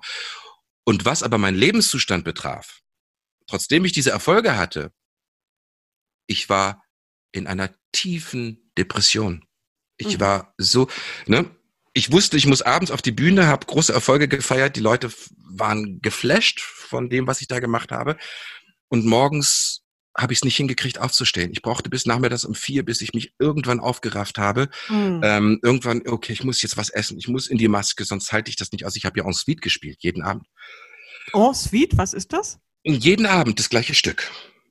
En suite. En suite, also ähm, naja, en suite heißt einfach ähm, regelmäßig, ähm, andere Theater machen das so, heute ist äh, Wojcik dran, morgen ist äh, Weißes Rössel dran, übermorgen ist dann, was weiß ich, ähm, Shakespeare dran und so mhm. en suite heißt ähm, ein oder zwei Monate oder drei Monate jeden Abend dasselbe Stück. Ah, okay. Mhm. Das heißt, äh, ich war, ja, so, und dann hat glücklicherweise in einer anderen Produktion hat ähm, eine Kollegin bei mir übernachtet, weil die hatten sich für sie ähm, für eine Vorstellung kein Hotelzimmer gemietet. Und äh, der Regisseur, mit dem ich damals ganz gut befreundet war, ein junger Typ, ähm, fragte mich irgendwie so, kann Katrin bei dir übernachten? Ähm, weil ne, Mhm. wusste, ich habe drei Zimmer und hab, klar, kein Problem. Ich kannte die zwar nicht, habe die einmal kennengelernt, fand die sehr, sehr anziehend, so von ihrer Art, von ihrem Charisma.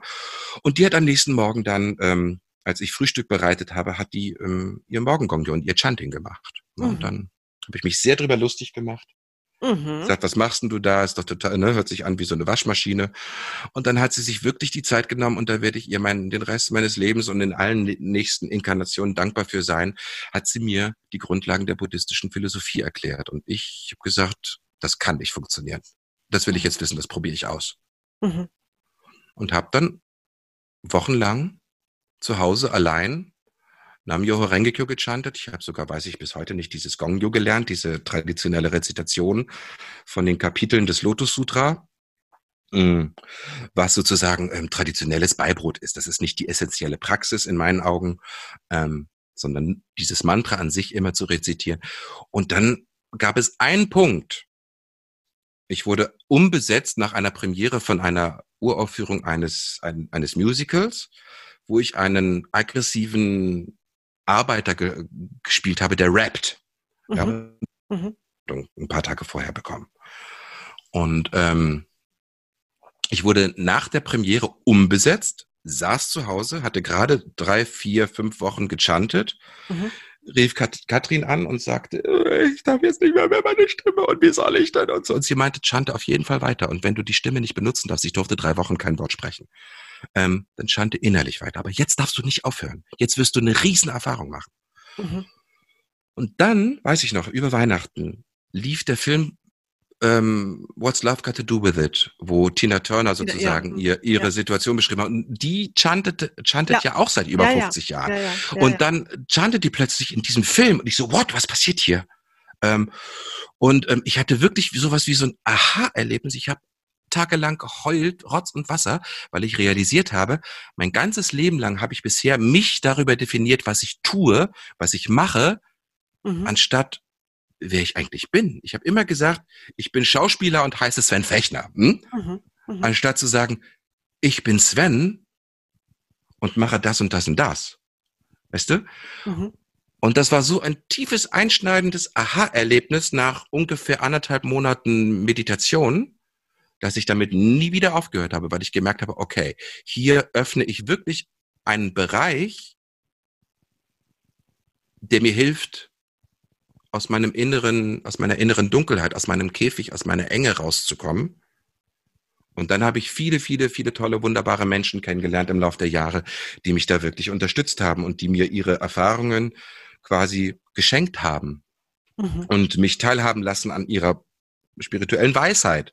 Und mhm. deswegen gebe ich das auch jetzt weiter. Dieses, was Veit Linder immer sagt, dieses Verschenke dich, mhm. ähm, gehört für mich essentiell dazu. Davon, dafür möchte ich nichts. Mhm, mhm. Glaubst du eigentlich, dass ähm, ja jeder so ähm, seine spirituelle Form findet? Also mir, mir geht so, ich hab, äh, bin mit Buddhismus ähm, außer über dich bin ich ähm, über eine sehr enge Freundin auch in Kontakt gekommen. Die hat mich auch mal mit zum Chanten genommen. Mhm. Das ist jetzt ähm, ja auch 15 Jahre her oder so. Mhm. 15, 20 Jahre. Ähm, und in mir hat das nie richtig resoniert.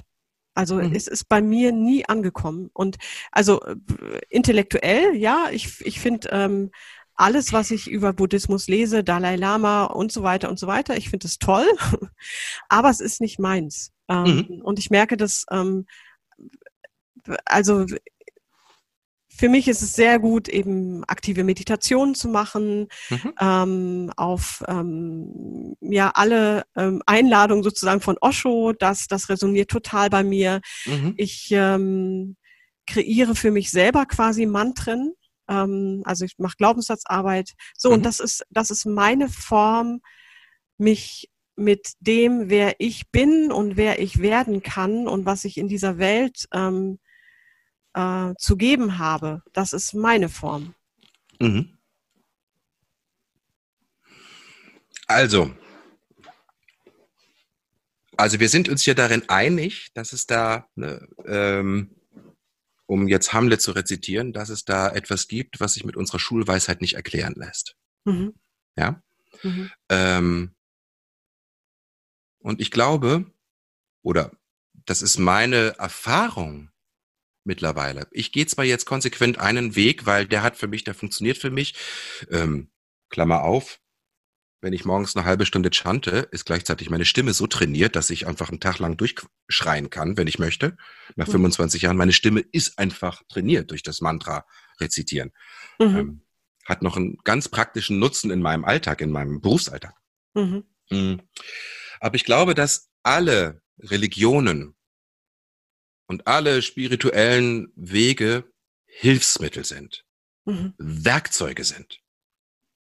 Ja, also das zweite Kapitel, was ich zum Beispiel hier aus dem Lotus Sutra Teil daraus rezitiere traditionell, heißt Hoben-Kapitel. Hoben heißt Hilfsmittel, geeignete Mittel. Der Buddha zum Beispiel hat damals, der ursprüngliche Buddha Shakyamuni, hat ähm, jedem Menschen, der auf ihn zukam, dem Verständnis dieser Person entsprechend, das versucht zu vermitteln, was er erlebt hat, nämlich seinen Zustand der Erleuchtung. Mhm. Daraus sind im Laufe der Zeit ganz viele unterschiedliche buddhistische Schulen entstanden über die Jahrtausende. Ja, und manchmal denkt man so, äh, was die Tibeter da machen, das hat doch gar nichts mit dem Zen zu tun und mhm. so. Da haben sich ganz unterschiedliche ähm, Richtungen und Hilfsmittel, Übungen, Praktiken ergeben. Mantra-Meditation, stille Meditation, mm, mm, mm. allein die buddhistische, der buddhistische Kanon an Möglichkeiten ist so groß, dass selbst ich dann noch nach 25 Jahren keinen Durchblick habe, was man alles dort machen kann. Aber ähm, es geht immer, jedes Hilfsmittel oder jedes Werkzeug ist potenziell geeignet, dich voranzubringen zu diesem Zustand, den, den man vielleicht ähm, die Verschmelzung mit dem, mit der Buddha-Natur be bezeichnet oder mit Gott oder mit der ursprünglichen Quelle. Das sind alles Versuche und, und, und, und Begrifflichkeiten, die in meiner in meinen Augen mittlerweile austauschbar sind. Das ist zum Beispiel auch der Grund, weshalb ich mich von dieser Laienorganisation wieder komplett gelöst habe vor mittlerweile fast zehn Jahren. Mhm. Weil da wurde immer, da, da, da wurde ein Dogma draus gemacht. Da wurde gesagt, ja, das ist der einzig wahre Buddhismus und Lotus mhm. Sutra ist das wichtigste und das beste mhm. äh, Sutra der vielen, vielen Lehren, die der Buddha gelehrt hat. Steffi, das kann ich doch, wenn ich ehrlich bin, gar nicht aufrichtig sagen. Ich weiß ja. zwar, dass es ja. für mich funktioniert, aber weiß ich habe keine 20 Jahre lang ähm, hinduistische äh, Spiritualität gelebt. Ich mhm. kann es nicht sagen, ob das funktioniert oder nicht. Ich sehe nur bei anderen Menschen, die was ganz anderes machen, dass die, dass die geil drauf sind, dass die einen tollen mhm. Lebenszustand haben und dass die zu ähnlichen Erkenntnissen gekommen sind wie ich. Mhm. Ich bin zum Beispiel mittlerweile ein großer Freund des, der, des, der christlichen Idee, und zwar nicht, wie es die Kirche lernt, weil das sind Dogmen. Die mhm. sind tot. Mhm. Zum größten Teil und auch menschenverachtend und menschenfeindlich. Ja, ähm, ja. Ich kann mich nur aufregen über die Katholiken im größten Teil, zumindest die, die das sozusagen irgendwie noch versuchen so zu halten, ähm, also so, so ein Image aufrecht zu erhalten, was schon lange nicht mehr existiert. Aber deswegen bin ich ein großer Fan von der Gespräche mit Gott-Reihe, ja, wo ja. Neil Donald Walsh sozusagen über zehn verschiedene Bände fingierte oder tatsächlich stattgefundene Gespräche mit Gott führt, wo ich sage, all das, was Gott da erzählt und worüber die sich austauschen, ist eins zu eins ähm, vergleichbar mit der buddhistischen Philosophie. Ja, also ich bin großer Fan von dem, was Jesus da. Jesus hat, glaube ich, seine Buddha-Natur verwirklicht und hat es versucht, in seinem jüdisch, jüdischen Kontext irgendwie einzubauen und den Leuten etwas zu vermitteln, dass es um Mitmenschlichkeit geht, um Mitgefühl geht, um ähm, ähm, um, um karmische Kreisläufe zu durchbrechen, anders zu reagieren. Ja, mhm. ähm, und, und so, also ich bin, und als ich dann den, die schamanische äh, Komponente noch in mein Leben kam, hat meine Spiritualität was total Spielerisches und Leichtes bekommen. Ja, ja. ja und das, deswegen, also ich finde es gut, wenn man sich mit etwas beschäftigt, dass man nicht irgendwie, wenn die ersten Hindernisse, wenn die ersten Schwierigkeiten und wenn die ersten Abwehrreaktionen kommen, weil man an seine Themen kommt, mhm. ähm, sich mit dem nächsten irgendwie ähm, vergnügt, mhm. sondern dass man wirklich, wenn man sagt, okay, ich bleib da jetzt mal eine Zeit lang dabei, ähm, und zwar nicht nur zwei Wochen, sondern wirklich vielleicht mal drei Jahre, mhm. an einem Weg, an einer Meditationspraxis beizubleiben, um wirklich in die Tiefe vorzudringen was da der Vorgänger oder der Begründer dieser Richtung erlebt hat und erfahren hat. Ähm, aber ich bin auch ein großer Fan davon, zu gucken, wo sind die Gemeinsamkeiten der verschiedenen, ganz verschiedenen Wege. Hm, hm. Ja, also bin großer Fan der der ähm, hinduistischen, vedischen Gottheiten, weil das sind eigentlich in meiner Welt Geisthelfer, Stellvertreter für bestimmte Aspekte, die auch in der Buddha-Natur enthalten sind. Mhm. Ja, ich habe Ganesha auf meinem Rücken tätowiert. Mhm. Ganesha ist einfach im, im Hinduismus der Gott der Fülle, der ja. Beseitigung von Hindernissen. Ähm, ja, ich bin großer Fan von Krishna, der hier auf meiner Schulter irgendwie ist, der beste Freund von Jesus in meinen Augen. Ja, die, mhm. das sind meine beiden geistigen, göttlichen Helfer. Das sind Stellvertreter für mhm. bestimmte energetische ähm, Schwingungen, die im Leben vorhanden sind. Und wenn ich zu, wenn ich mich mit Krishna verbinde und mit ihm zu ihm bete oder ihn um Unterstützung bitte, ähm, dann aktiviere ich sozusagen die Frequenz der Lebensfreude, mhm. der Kreativität, der, der Leichtigkeit, aber auch der, des, des Genusses, des Lebensgenusses. Mhm. Mhm. Ja. Und ähm, so, also für mich verbindet sich das immer mehr zu einem einzigen wunderbaren, ähm, atmenden einer atmenden Welt, die ich durch meine grundlegende äh, Praxis des Chantens von Namyoho Rengekyo, nämlich der Aktivierung der Frequenz meiner Buddha-Natur jederzeit betrete. Mhm. betreten kann. Mhm. Da sind die alle mit drin. Wenn ich chante, sitzt Krishna dabei. Da ist Jesus dabei. Da sind meine, da ist mein Tiger dabei. Da sind alle mit dabei. Da sind alle ähm, Lehrer mit dabei. Ne? Also die, du rufst sozusagen ähm, deine, dein Helferteam, das rufst du dann herbei. Genau. Das ist mhm. sozusagen traditionell in dem, was ich da mache, in diesem Ritual jeden Tag. Ähm, bevor ich anfange zu chanten, rufe ich die richtig. Die setzen, also wie bei den Fantastischen Film, äh, Vier. Ich habe Millionen Legionen hinter mir. Die ja, rufe ich, ja, ja. Hm. ruf ich zu mir, setzen sich hinter mich, die die feiern mit mir gemeinsam das Leben, die mhm. ursprüngliche. Energie, die alles in Bewegung bringt. Nenn es Gott, nenn es die Urquelle, nenn es Namyoho Rengekyo, was ich, nenn es die Buddha-Natur, egal wie du es nennen möchtest. Mhm. Nenn es Brahman. Ähm, die feiern das mit mir und ich mhm. kann, während ich meditiere, sie gleichzeitig um Unterstützung bitten. Da habe ich Probleme. Ich habe mich gerade total mit Steffi gestritten und sowas. Helft mir doch bitte, dass wir da wieder Frieden schließen können, weil ich weiß gerade selber nicht weiter. So, mhm. und dann passiert was im Außen. Mhm. Mhm. Und das, äh, ne, viele sagen immer so, ah oh, ja, aber diese regelmäßige Praxis und so. Ja, das ist das einzige äh, was, glaube ich, wichtig ist, was man bereit sein muss, auch zu geben, dass man sich ähm, regelmäßig dieser spirituellen Welt widmet. Aber mit welchem Werkzeug? Ob du das als Christ machst, ob du das als Buddhist machst, ob du das als Muslim machst, ja, oder ob du das als Hindu machst. Hm. Das ist fast zweitrangig. Hm. hm. Okay. Also jetzt mal ganz ja. kurz so, Sven. So. Also, du hast ähm, ja mit Mitte 20 bist du dem Buddhismus begegnest, begegnet und ähm, hast ja. seitdem regelmäßig gechantet. Nam Myoho Renge Kyo. Nam Myoho Renge Kyo. Ja. ja das Lotus Sutra praktiziert. So. Und dann?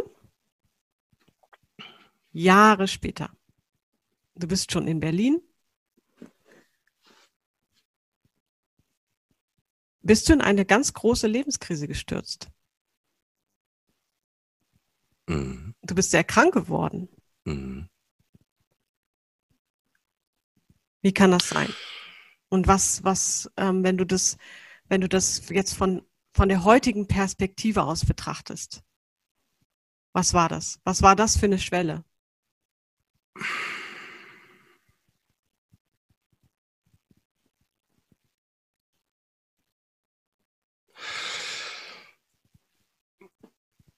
Ich kam hier in Berlin an und nichts hat funktioniert. Ich war ähm, Hartz-IV-Empfänger irgendwann. Das mm. ähm, blüht übrigens vielen Künstlern in ihrer unständigen also einfach, Beschäftigung. Weil, weil, weil du keine Engagements hattest zu dem Zeitpunkt. Genau, und ich einfach, äh, ich, ja, trotzdem ich intensiv gebetet und gechantet habe und mich gewidmet habe äh, und an Versammlungen teilgenommen habe und mich darin gebildet habe, ähm, war an der Oberfläche, ging mein Leben immer mehr in die, in die, den, Ab, den Abgrund runter. Dann war ich hier in Berlin natürlich vielen, vielen ähm, auch Ablenkungen ausgesetzt. Plötzlich, ich kam überhaupt nicht klar mit dieser Überforderung hier an, an Intensität, mhm. was ich mittlerweile als großes Geschenk bezeichne. Ähm, und ich habe Jahre gehabt, wo einfach gar nichts funktionierte und ich wirklich mir von meinem Bruder immer Geld leihen musste. Ich habe glücklicherweise meinen Mann relativ schnell kennengelernt. Wir haben uns hier, wir sind zusammengekommen, sind nach dreieinhalb Jahren auch dann zusammengezogen. Aber die ersten vier, fünf Jahre hier in Berlin waren Horror. Und dann bin ich, bin ich krank geworden. Mein Mann war nicht da. Mein Arzt hat gedacht, ich habe eine Grippe. Ähm, und ich habe zwei Wochen zu Hause gelegen. Ich hatte wahnsinnige Kopfschmerzen. Ich habe über zehn Kilo abgenommen. Ich bin fast durchgedreht. Ich weiß noch, dass ich in meinem Bett fiebrig gelegen habe. Ich hatte zu der Zeit auch nicht groß Kontakt zu meiner Familie und so, weil da noch viel im Argen war. Ähm, und ich hatte mein, mein Butsudan, also mein Meditationsplatz hier, meine Schriftrolle hatte ich in meinem Schlafzimmer. Und ich weiß noch, dass ich diesen, den eigentlich die ganze Zeit offen hatte und eigentlich so fiebrig nur noch äh, so innerlich ich hatte so wenig Kraft, weil ich sofort, wenn ich was gegessen habe, habe ich sie wieder von mir gegeben, mhm. ähm, innerlich nur noch gechantet habe, irgendwie, dass ich das überlebe. Mhm. So, mein Arzt kam dann zu mir und ja, irgendwie ne, hat mir dann nochmal irgendwelche Tabletten gegeben und hat einfach gedacht, ich habe äh, hab eine, eine schwere Grippe.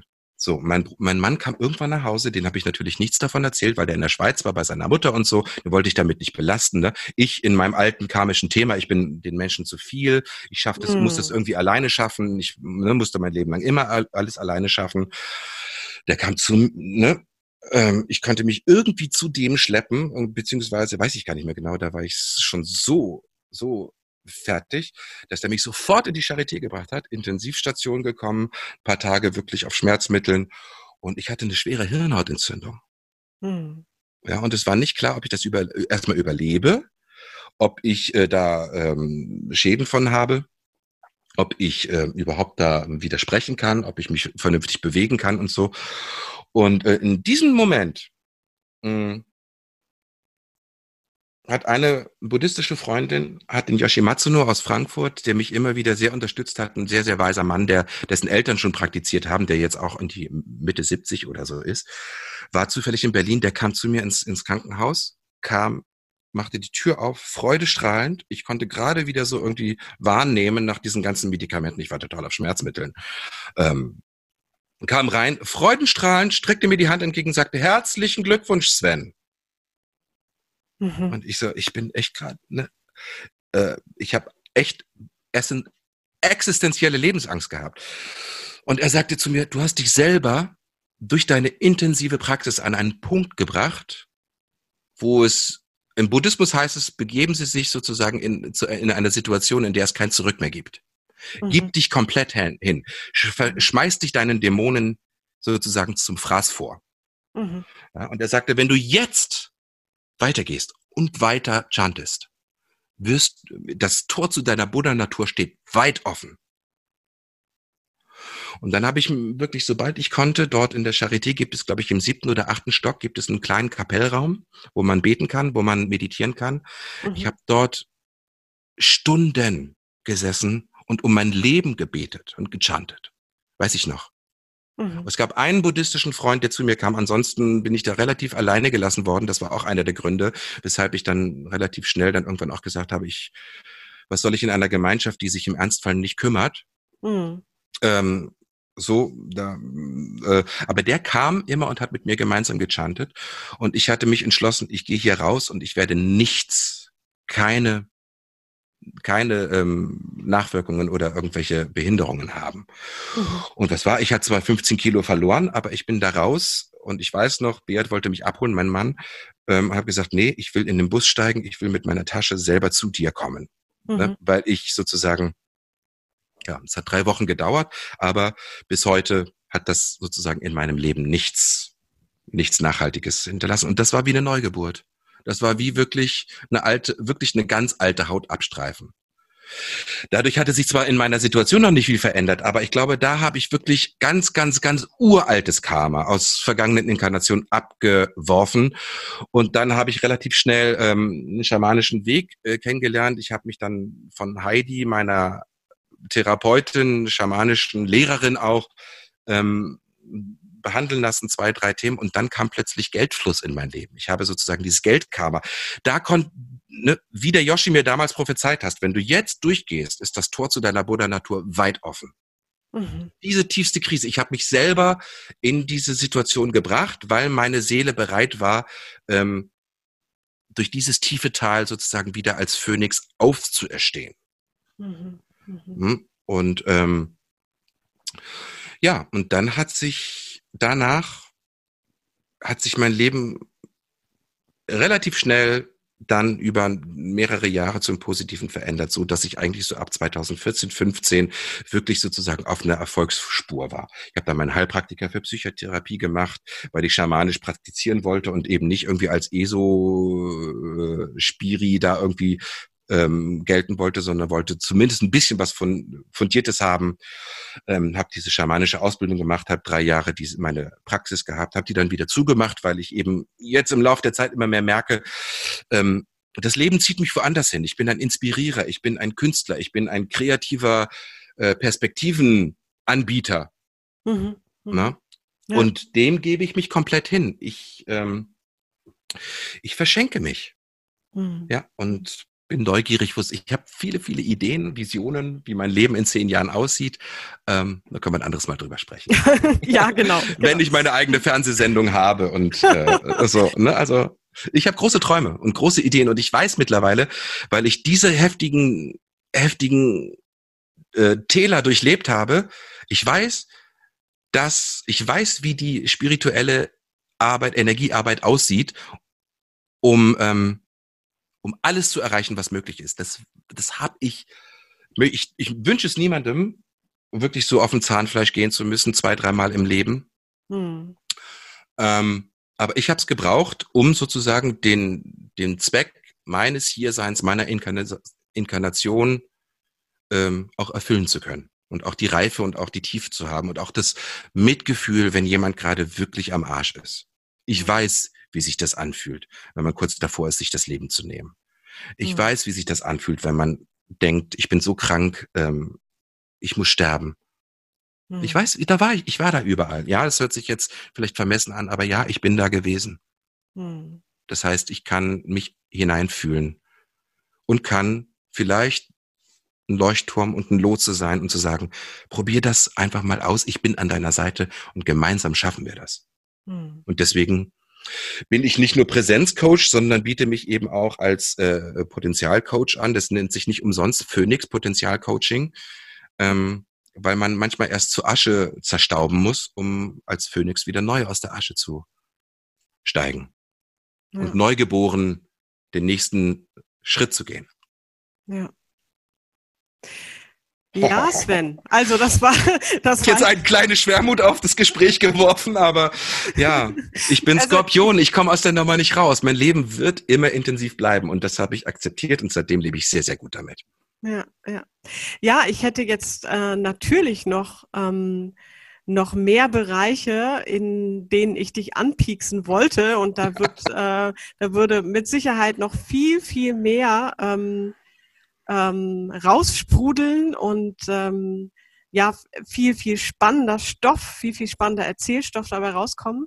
Also wenn ich jetzt nur, ähm, jetzt nur mal ein paar Stichworte, das Thema äh, schamanische Ausbildung, schamanische Praxis, ähm, dann haben wir eben auch noch nicht über, ähm, also wir haben gerade mal über dein Coming Out gesprochen, aber noch nicht über diesen ähm, Weg, ähm, äh, das wirklich anzunehmen. Ne? Also es gibt, gibt noch so viele Bereiche, über die wir jetzt noch sprechen mhm. könnten. Äh, Berlin, ähm, Neukölln, whatever. Also wir könnten über so, so viele Themen noch sprechen. Aber ich denke, ähm, ja, für, für heute, für ja. heute langt es erstmal. Und ich bin dir, Sven, ich bin dir total dankbar und ich finde, ähm, ja, ich, ich finde es einfach sehr bereichernd und sehr inspirierend, mit dir im Austausch zu sein, Sven. Und ähm, wow. Ich danke dir für, danke. ja, für, für all, mh, mm, für dein Mitfühlen, für deine Kreativität, für ähm, deine Präsenz, für dein ja Dasein, für dein hm. wachsam Dasein und ähm, deine Begleitung Menschen in die Fülle zu bringen. Ja. Ja, ja. danke für den Dank. Danke für die Wertschätzung. Das finde ich, tut mir gut. Und ist ja eins meiner Credos, dass ich sage, wir, wir wertschätzen uns viel zu selten und deswegen danke, danke, danke. Ich nehme es zu 100 Prozent. Y korrigiere, korrigiere. ähm, ja. Mh. Hm. Danke auch für deine den Ansporn, den du, den, also da bist du maßgeblich dran beteiligt, weil du so neugierig bist über mein Leben, auch jetzt ne, die letzten Wochen und Monate, die wir zusammen verbracht haben und toll, du bist eine meiner, ja, du bist, du bist älteste Freundin, die nämlich schon jetzt 40 Jahre begleitet. Das berührt mich wahnsinnig, dass wir so einen schönen Kontakt haben wieder. Mhm. Ähm, und danke auch für dein, für dein sozusagen mh, hm, Impuls dass ich mich jetzt wirklich auch daran setze, diese 49 Jahre schriftlich festzuhalten. Cool, ich finde das so gut. Weil ich glaube, es ist wirklich, äh, wirklich, ich habe wirklich was zu geben. Und mhm. da ins Detail zu gehen, ich merke schon, ich bin jetzt gerade sozusagen in meinen ersten sieben Jahren. Allein in diesen sieben Jahren bin ich mit meiner Familie irgendwie zehnmal umgezogen. Also schon das ist irgendwie, ist klar, ähm, was das mit meinem zukünftigen Leben gemacht hat. Ne? Und das macht, mhm. danke dir sehr, dass ich nochmal die Möglichkeit habe, ähm, mich dahinzusetzen und das jetzt als nächsten groß, groß kreatives Projekt jetzt wirklich in Angriff zu nehmen und bis hoffentlich Ende des Jahres fertig zu haben. Ähm, dass du mir da so einen kleinen Arschtritt nochmal gegeben hast. und motiviert mich richtig. Ich habe ich hab total viel davon. Ich merke so, sobald ich mich hinsetze und ins Schreiben komme, oh, ne, mhm. mich selber nochmal, ich lerne mich nochmal selber total neu kennen und nochmal tiefer kennen. Und hab, kann mehr in Frieden mit mir selber gehen. Danke, danke, danke auch dir dafür. Und danke für diese Möglichkeit jetzt an diesem in dieser in diesem Geburtstag meines Podcastes, wo ich einfach ja von mir weiter erzählen werde und so, dass du mir die Möglichkeit gegeben hast, mich ein bisschen ähm, auch ähm, auszulassen. Mhm. Danke. Gut. Danke für das ja, tolle Gespräch, Steffi. Liebe Grüße nach Berlin, auch zu deinem Mann. Und ja, ich wünsche dir noch aus. ein schönes Wochenende und auf bald, lieber Sven. Kuss, auf Kuss. bald. Namaste. Namaste, genau. Mach's gut. Tschüss. Bis bald. Tschüss.